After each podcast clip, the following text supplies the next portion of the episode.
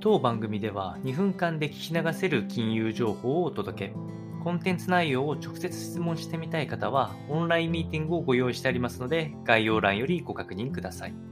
本日のテーマは、イギリス新財務省である、えー、ハント氏が減税計画を撤回する旨の発表を行いまして、え、光熱費支援策というものの期間短縮を発表となっております。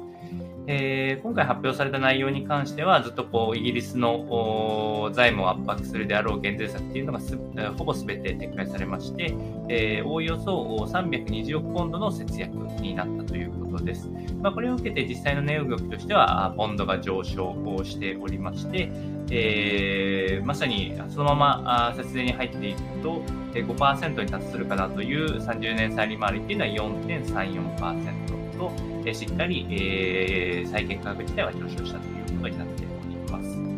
えー、そして、えっと、今後発表する内容といたしましては、えっと、光熱費支援策っていうのがあって、えっとまあ、いわゆる、ね、あのイギリスから支出する、イギリス政府から支出するものっていうものも、え一部期間を限定して、えー、これも節約に努めるというようなあ方針に進んでおります。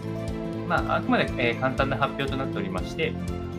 えー、実際の詳細っていうのは、えー、18日のどこかで、えー、行われることと、全体の